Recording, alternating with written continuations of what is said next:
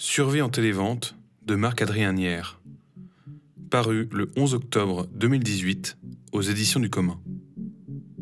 Extrait.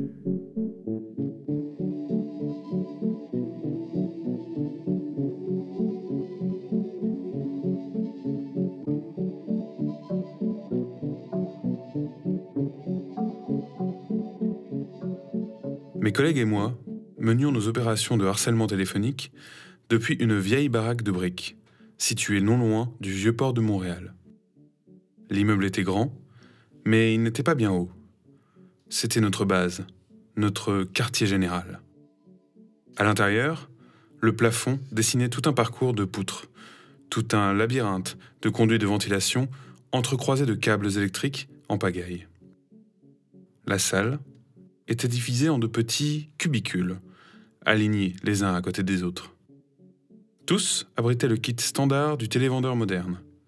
Une table, une chaise, un ordinateur, un clavier, un casque, un micro et quatre cloisons isolantes. Ça en fait du bruit. Ça en fait du raffut dans un centre d'appel. Parfois, c'est aussi bruyant qu'à travers les allées d'un marché. Un marché aux règles particulières, cela dit, où le client n'a que ses oreilles pour juger des produits que le commerçant lui vend à l'aveuglette.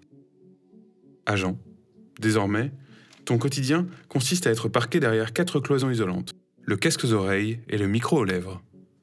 Te voilà seul aux commandes, prêt à l'appel. Et rapidement, tu remarques qu'être télévendeur, c'est être le conducteur d'un train. Tu en es le chauffeur, le script, ce sont les rails, et le terminus est la carte bancaire de ton client. Le trajet est court, mais il est sinueux. Pour toi, il s'agit de vendre des produits par téléphone.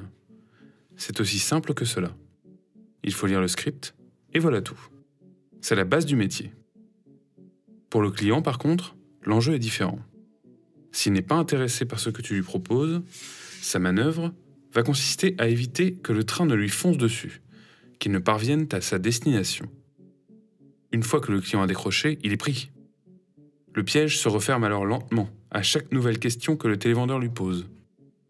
À ce stade, le client n'a plus d'autre choix que de décliner poliment, ce qui lui coûtera le temps d'une conversation, ou de raccrocher simplement, ce qui lui coûtera la politesse, plus quelques points de karma. Les intérêts de l'agent et ceux de son client divergent donc quelque peu. Malgré cela, un bon télévendeur doit prendre soin de ne pas devenir amer le client a de bonnes raisons de lui raccrocher au nez. En voici d'ailleurs la liste. Premièrement, par nature, le client déteste le télévendeur. Comme les chiens détestent les chats.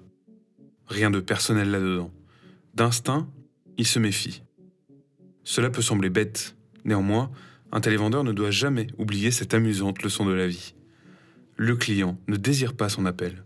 Il est heureux de ne pas lui parler il a certainement mieux à faire de sa vie que de répondre à un coup de téléphone stupide. L'agent doit faire son maximum pour réussir sa vente, en dépit de ce léger a priori du client à son encontre. Deuxièmement, le client joue à domicile. Le télévendeur, lui, aimerait bien revoir sa Normandie. Le client est tranquillement à la maison. Il est installé dans son canapé, assis au chaud dans sa zone de confort, regroupé dans sa moitié du terrain. Il n'échangerait sa place contre rien au monde, et surtout pas celle de l'agent. Le téléphone peut bien sonner, c'est décidé, il ne bougera pas son cul. Le vil télévendeur, cynique et sans scrupules, se tient, lui, en embuscade, à des dizaines de kilomètres de sa cible. Planté comme un âne sur une chaise il attend patiemment que sa proie morde à l'appel, entende la peau de la sonnerie du téléphone. Tandis que l'agent installe ses pièges en espérant une touche, le client, lui, boit un coca. Troisièmement, le client est libre. S'il raccroche, il ne va pas avoir à se justifier. Il ne se fera pas engueuler pour ça. Il ne se fera pas convoquer par son patron. Et il ne se fera pas virer non plus. Il est free, enfin, pense-t-il. L'agent télévendeur est un humain également. Il en rêve aussi, sans doute. Mais contrairement à son client, lui, il se fera virer. Il devra alors chercher un nouveau travail ou pointer au chômage. À moins qu'il n'entreprenne de faire un voyage initiatique auprès de vieux chamans perdus quelque part dans le désert. Est-ce une bonne chose qu'un télévendeur se fasse licencier et parte ainsi voir de vieux chamans perdus quelque part dans le désert? Allez savoir. Quatrièmement, le client peut survivre sans le produit que le télévendeur essaie de lui refourguer. On ne paye personne pour être client, mais on paye toujours quelqu'un pour devenir télévendeur. Être client, ce n'est pas une profession, c'est un état.